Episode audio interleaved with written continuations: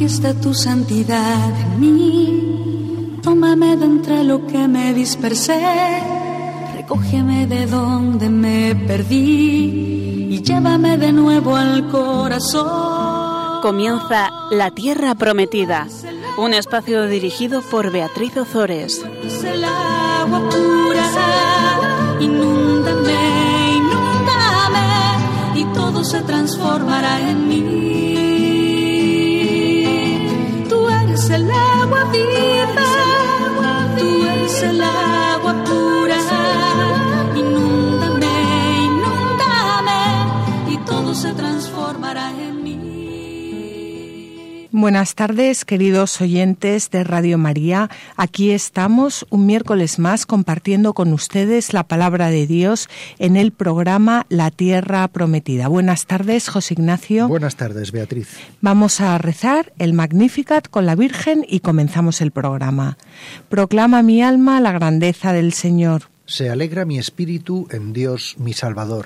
porque ha mirado la humillación de su esclava, Desde ahora me felicitarán todas las generaciones. porque el poderoso ha hecho obras grandes por mí, Su nombre es santo. y su misericordia llega a sus fieles de generación en generación. Él hace proezas con su brazo. Dispersa a los soberbios de corazón Derriba del trono a los poderosos. y enaltece a los humildes, A los hambrientos los colma de bienes. y a los ricos los despide vacíos, Auxilia a Israel, su siervo, acordándose de la misericordia como lo había prometido a nuestros padres. en favor de Abraham y su descendencia por siempre.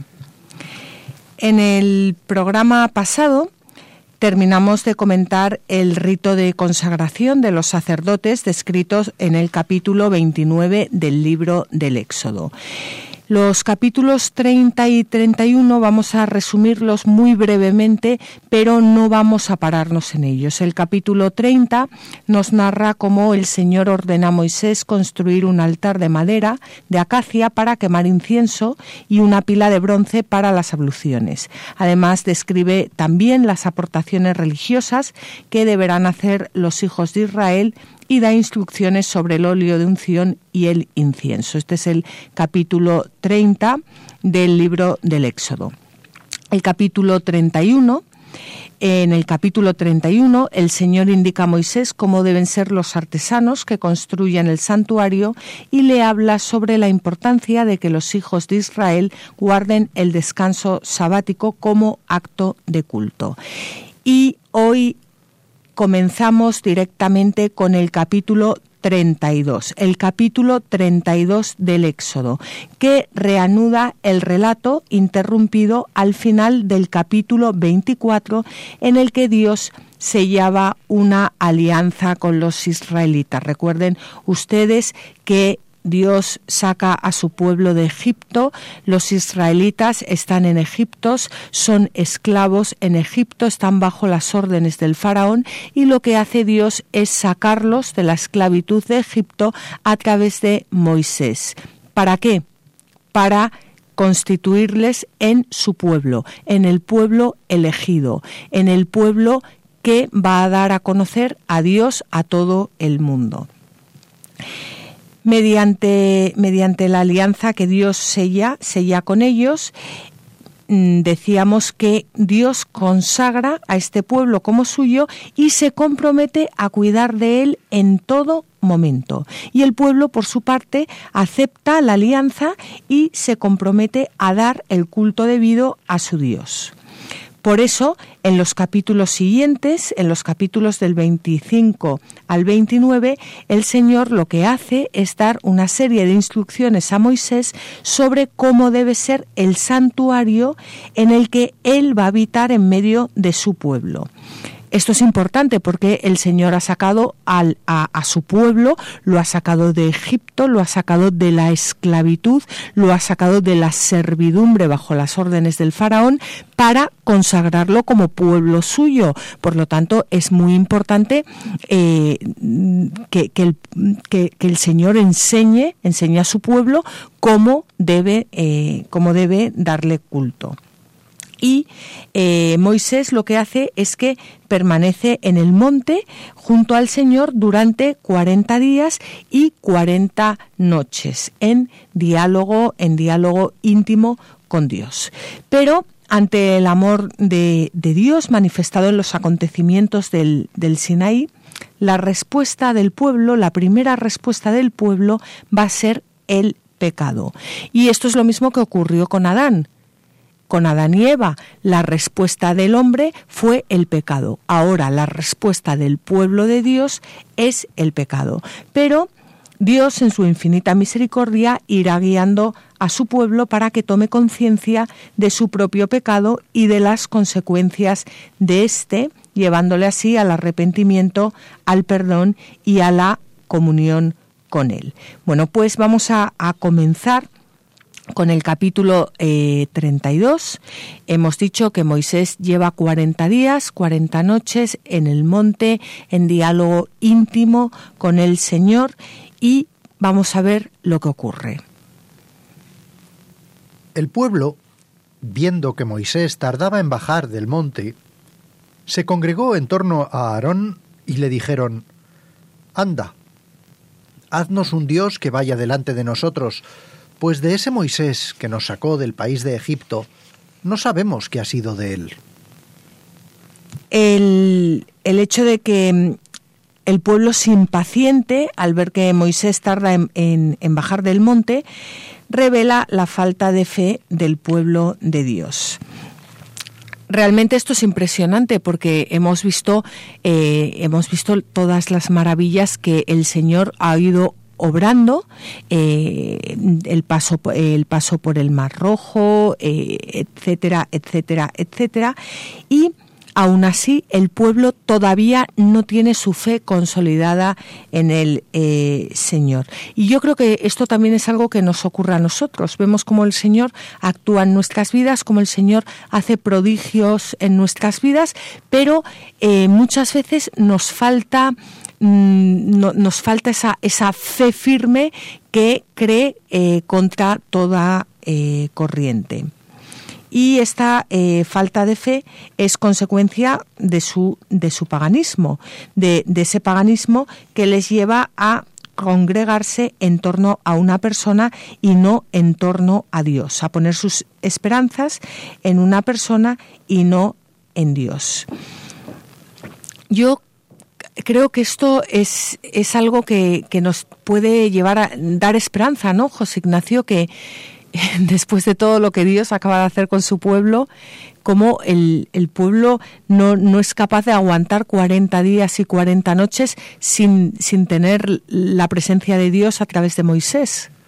Claro, qué próximos nos sentimos a estos señores, ¿verdad?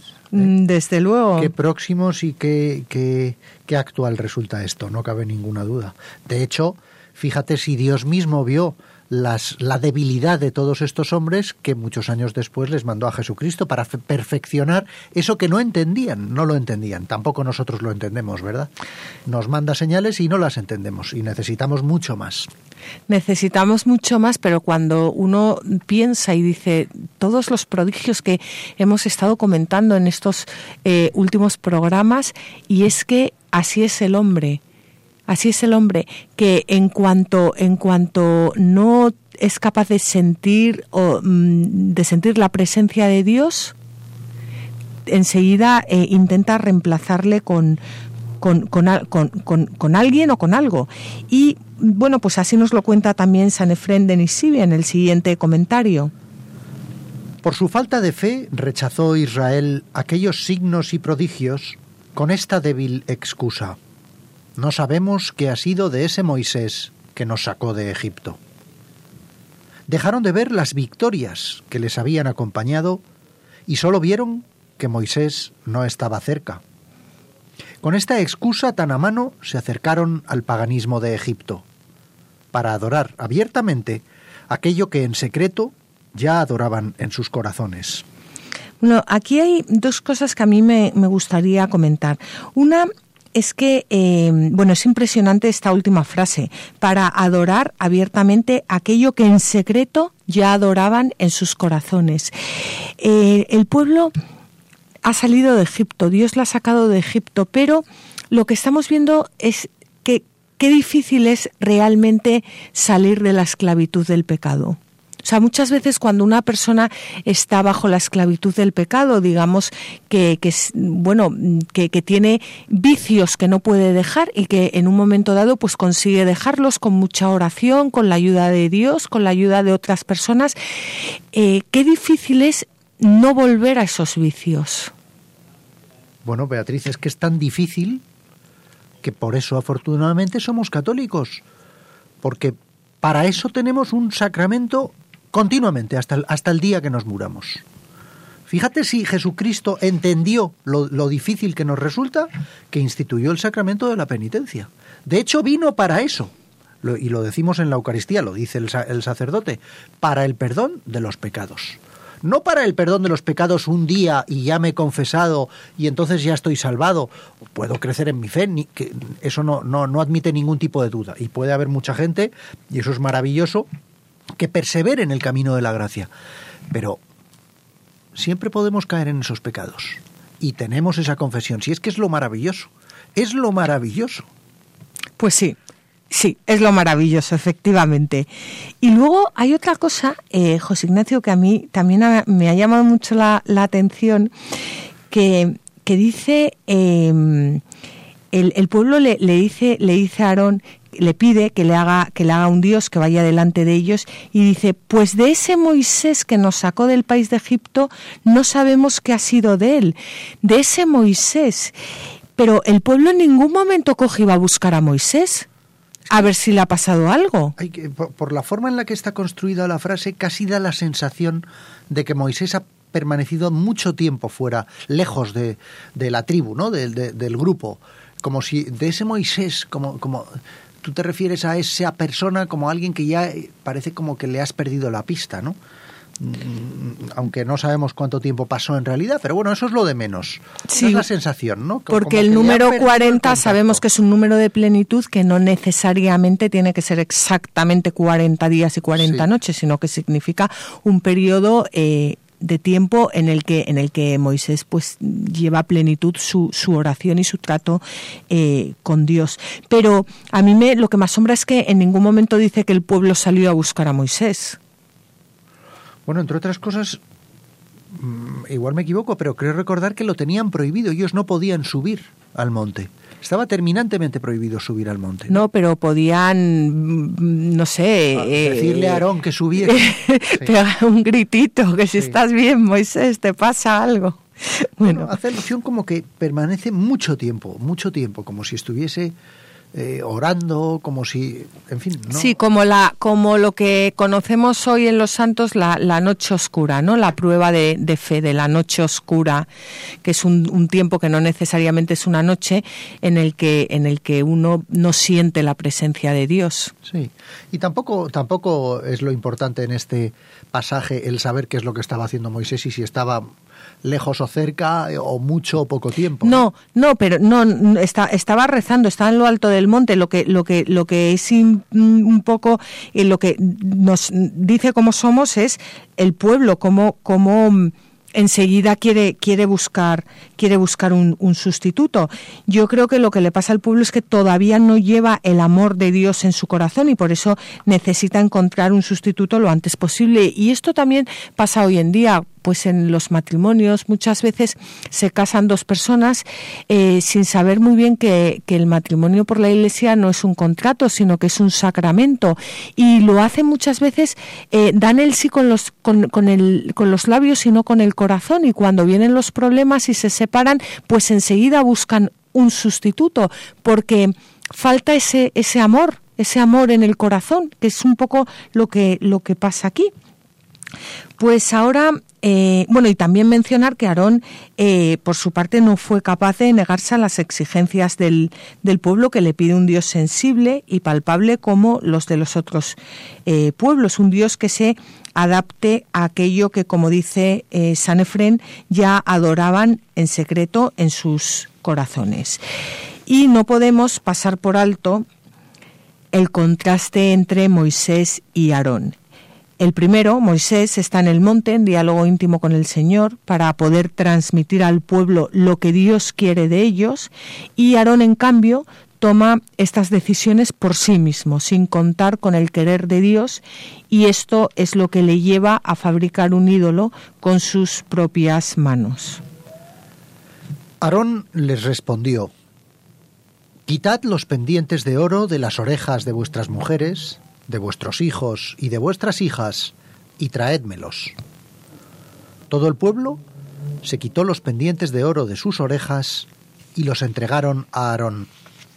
Él los recibió de sus manos, los moldeó con un cincel y fundiéndolos hizo un becerro. Ellos exclamaron, Este es tu Dios, Israel, el que te ha sacado del país de Egipto. Los ídolos de, becerros y toros eran muy frecuentes entre los pueblos paganos porque simbolizaban la fuerza de sus dioses. Y lo que es impresionante es que para fabricar el becerro de oro, Aarón pide a los hombres mm, recién consagrados a Dios que le quiten a sus mujeres, a sus hijos y a sus hijas el oro que llevan en sus orejas. Ese oro que acaba de ser también consagrado a Dios y que simboliza el don que Dios otorga a su pueblo para que sea capaz de escucharle.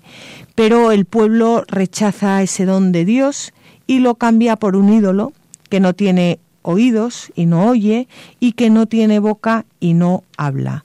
De esta manera no tendrán que dar cuenta a nadie de su pecado el becerro de, oro era una imitación del toro sagrado Apis de Egipto y lo encontramos a lo largo del Antiguo Testamento varias veces. Eh, lo encontramos, por ejemplo, en el Salmo 106, habla del becerro de oro en los versículos 19 al 20. Hicieron un becerro en Horeb, se postraron ante un ídolo de fundición y trocaron su gloria por la imagen de un toro que come hierba. Y también lo encontramos en el Salmo 115, versículos 4 al 13. Los ídolos de las naciones son plata y oro, hechura de manos humanas. Tienen boca y no hablan. Tienen ojos y no ven. Tienen oídos y no oyen. Tienen nariz y no huelen. Tienen manos y no palpan. Tienen pies y no andan. No articulan voz con su garganta. Sean como ellos quienes los hacen, todos los que en ellos confían. Casa de Israel, confía en el Señor. Él es su auxilio y su escudo. Casa de Aarón, confía en el Señor. Él es su auxilio y su escudo. Los que teméis al Señor, confiad en el Señor. Él es su auxilio y su escudo. El Señor se ha acordado de nosotros y nos bendice. Bendice a la casa de Israel, bendice a la casa de Aarón, bendice a los que temen al Señor, pequeños y grandes. Bueno, pues esta es la grandeza de Dios que eh, después de, esta apostasía que hemos visto del pueblo, pues terminará, terminará bendiciéndolo. Y esto es lo que cantan los salmos, las maravillas del eh, Señor. Pues como comentábamos, qué difícil, qué difícil es dejar el, pecado atrás y como decía José Ignacio, bueno, y qué maravilloso es tener eh, la oportunidad de poder acudir al sacramento de la confesión cada vez que esto ocurre, porque en el Antiguo Testamento no tenían el sacramento de la confesión. Aunque bueno, vemos que Dios es compasivo y misericordioso. Eh, también vamos a ver la actitud del sumo sacerdote, Aarón, que es un, ejemplo de fragilidad humana, en, en, primer lugar porque obedece al pueblo y desobedece a Dios, y en segundo lugar porque no solo construye el becerro, sino que además adora aquello que ha modelado con sus propias manos. Vamos a hacer un breve descanso y mm, tras el descanso leeremos lo que ocurre con, con el becerro, con Aarón y con el altar que le construyen.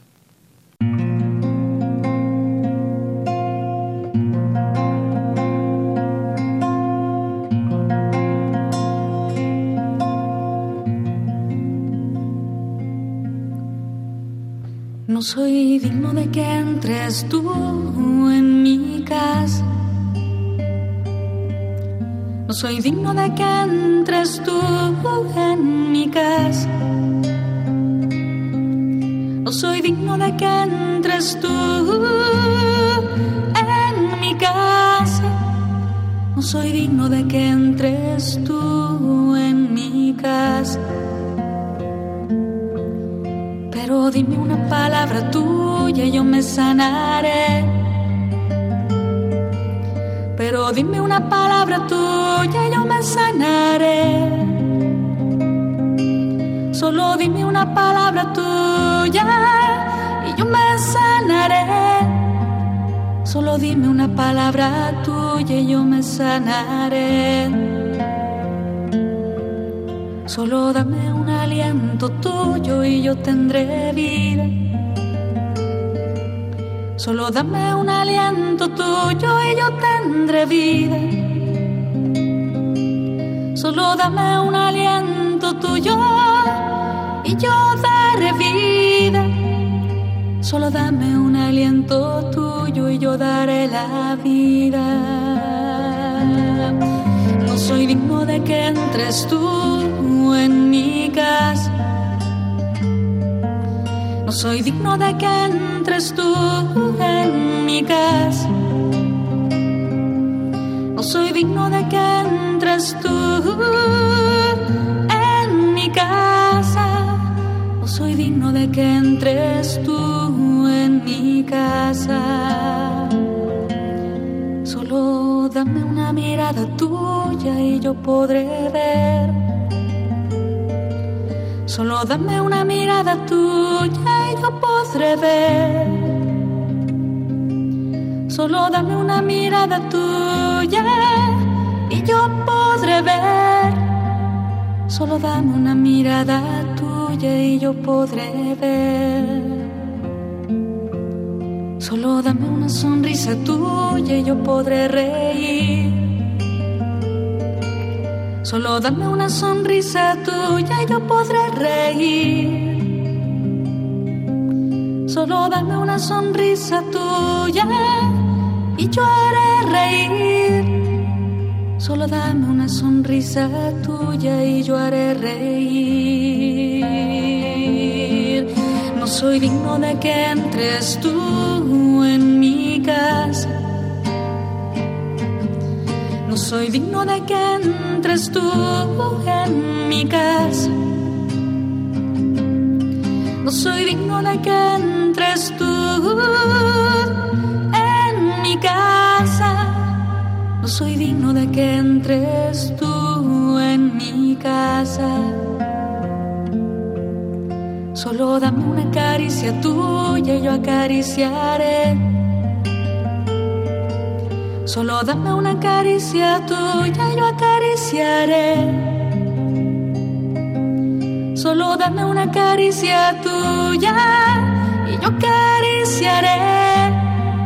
Solo dame una caricia tuya y yo acariciaré.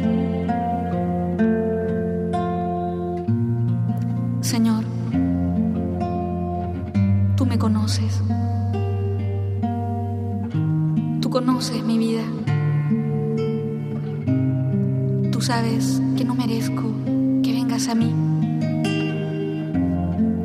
Pero solo dime una palabra tuya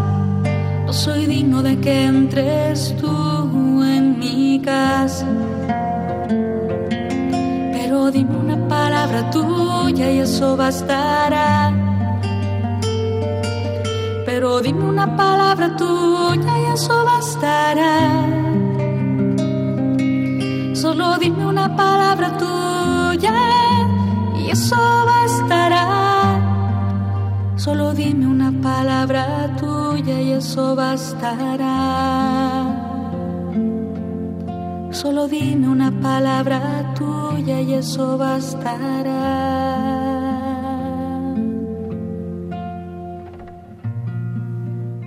Queridos oyentes, estamos en el programa La Tierra Prometida.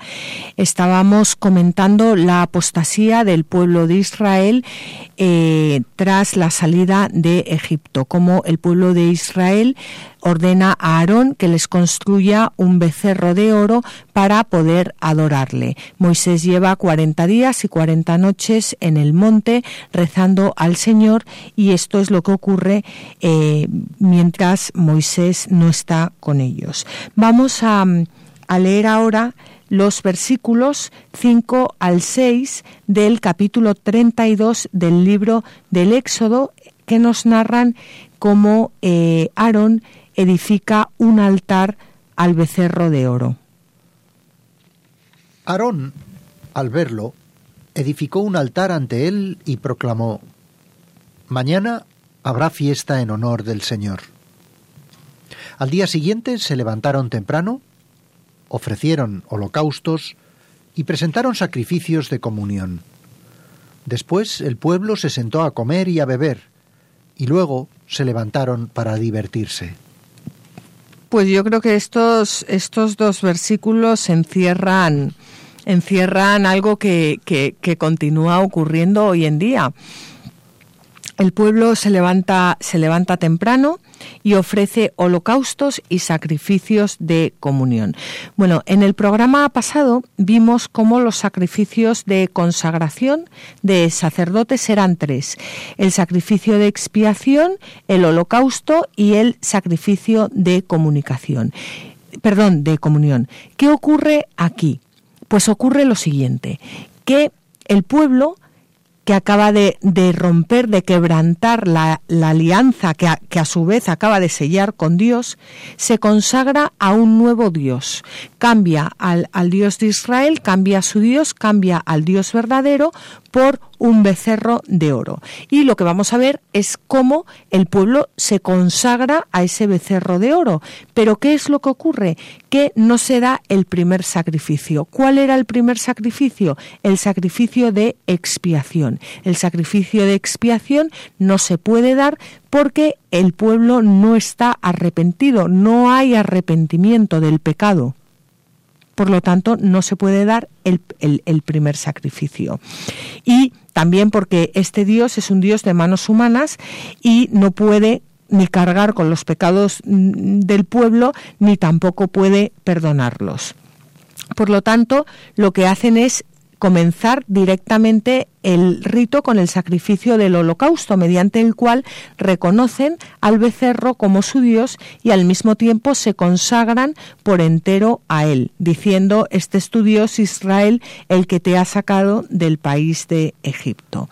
Pues después del holocausto, el pueblo presenta el sacrificio de comunión, pero claro, eh, no hay arrepentimiento, acaban de reconocer la soberanía del becerro, se acaban de consagrar a él y la comunión que se da la comunión que se da es con el propio ídolo y no con Dios, lo cual lleva a quitar a Dios de en medio para poner a este animal. Y esto termina en una fiesta, pero es una fiesta que ya no consiste en un banquete divino, sino en un banquete humano. Es decir, que ya no celebra la alegría de haber entrado en comunión con Dios, sino la diversión de haber dado la espalda a Dios, una diversión del cuerpo y no del espíritu que acaba en la perversión. Y esta perversión incluía ritos idolátricos y orgiásticos, imitando a lo que hacían otros pueblos. Bueno, ¿qué te parece, José Ignacio? José Ignacio se ríe. Es que yo quiero hacer hincapié en estos versículos porque eh, yo creo que, que son unos versículos que nos pueden ayudar muchísimo a todos. Que en realidad lo que están haciendo es enseñarnos cómo somos los hombres no cómo es el vecino, sino cómo somos nosotros, cómo somos los hombres. Porque nosotros no solo sellamos la alianza con Dios en nuestro bautismo, en nuestra confirmación y en la Eucaristía, sino que lo hacemos diariamente cada vez que, bueno pues que nos ofrecemos a Dios que nos arrepentimos de nuestros pecados que nos confesamos eh, que queremos poner nuestra vida en manos de Dios y, qué frecuente es eh, quitar a Dios en medio para poner un becerro de oro y para adorar a ese becerro de oro que se puede llamar la fama, el poder, el dinero, el culto al cuerpo, mm, el coche, no sé, eh, todas esas cosas que son becerros de oro. Y, adoramos esas cosas, muchas veces las adoramos y para adorarlas tenemos que quitar a Dios de en medio, porque eh, no se puede servir a Dios y servir al, a los ídolos de este mundo. Y lo hacemos como, como si fuera lo más normal del mundo, como si no pasara nada. Y yo creo que estos versículos nos, nos ayudan y nos enseñan a, pues a ver esto, que, que, que esto es, esto es propio del, del hombre y que esto ocurre y que esto continúa ocurriendo. Hay un, hay un comentario de San Ambrosio que vamos a leer ahora y que también es muy bonito y puede ayudarnos. El Señor enseña que quien abandona su propia alma a estos tipos de infamia se despoja no de la cobertura de una vestimenta de lana, sino de la que constituye una vigorosa virtud, cuya protección no es temporal, sino eterna. Creo que esto es un comentario precioso de San Ambrosio porque es verdad que cuando, cuando una persona llega a la perversión, y esto que acabamos de leer ya es el colmo de la perversión, porque ya estamos hablando de, de, orgías, y, pero cuando, pero cuando una persona eh, se pervierte no, y abandona su, su propia alma, no es que se despoje de, de la vestimenta y, no, es que es que se está despojando de algo peor, que es, es de la de la vestimenta de la gracia de Dios.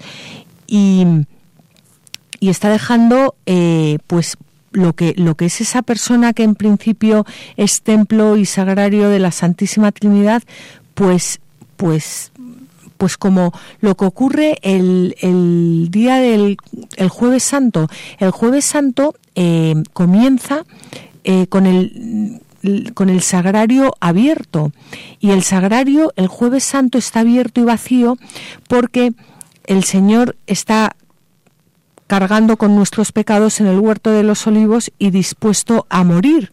Eh, carga con los pecados de la humanidad entera, por lo cual no puede adorar al Señor. Bueno, pues cuando cuando nosotros pecamos, cuando nos despojamos de la gracia de Dios, pues somos sagrarios abiertos y vacíos, llenos de porquería. Y si lo pudiéramos ver esto con los ojos de la fe, pues nos, queríamos, nos quedaríamos muy impresionados, porque estos cuerpos que, que son templo y sagrario de la Santísima Trinidad, tras el pecado quedan abiertos, vacíos, llenos de porquerías. No sé, es algo que a mí me, llama mucho la, la atención. Y esto es con lo que Moisés se va a encontrar cuando baje de la montaña con que Israel no solo ha roto su alianza con Dios antes de estrenarla, sino que además se ha pervertido por completo. Entonces el Señor dijo a Moisés, Anda, baja, porque se ha pervertido tu pueblo el que sacaste del país de Egipto. Pronto se han apartado del camino que les había ordenado. Se han hecho un becerro fundido y se han postrado ante él. Le han ofrecido sacrificios y han exclamado, Este es tu Dios, Israel, el que te ha sacado del país de Egipto. Moisés está en el monte, como hemos dicho, en diálogo con el Señor, y ahora el Señor le dice que baje que se abaje para después poder elevar al pueblo al monte de Dios, a ese pueblo que se ha pervertido. Con la adoración del becerro de oro, el pueblo se ha apartado completamente del camino y ha pervertido el sentido del éxodo, pero sobre todo se ha rebelado contra Dios y le ha abandonado quebrantando la alianza. Vemos cómo Dios ya no le llama mi pueblo, sino tu pueblo. Le dice a Moisés tu pueblo, porque éste ha apostatado. En efecto, como el pueblo, cuando no peca, es de Dios, y cuando peca decimos que ya no es de Él, de la misma manera, las fiestas, cuando son odiadas por el alma del Señor, son fiestas de pecadores, pero cuando son ordenadas por el Señor, son llamadas del Señor pues este comentario de Orígenes también nos puede ayudar en el tiempo en el que estamos, que estamos viviendo la, cuaresma y también hemos visto el contraste que hay entre el miércoles de el, perdón, eh, el, martes de carnaval y lo, que representa toda la cuaresma, que es un, tiempo, eh, esos 40 días de, de, penitencia por el pecado. Las fiestas, las fiestas eh, cuando son, son, son de Dios, pues son fiestas que dan gloria a Dios. Pero eh, cuando no son de Dios, pues son fiestas que no dan gloria a Dios, con, con lo que eso, con lo que eso eh, implica. Y cuántas veces eh, nos ha reiterado la misma apostasía en la historia de Israel y, desde luego, como hemos dicho ya antes, en la historia de nuestras vidas. Bueno, pues vamos a ver qué es lo que le dice a continuación el Señor a Moisés. Y dijo el Señor a Moisés, ya veo que este pueblo es un pueblo de dura cerviz. Ahora deja que se inflame mi cólera contra ellos hasta consumirlos. De ti, en cambio, haré un gran pueblo.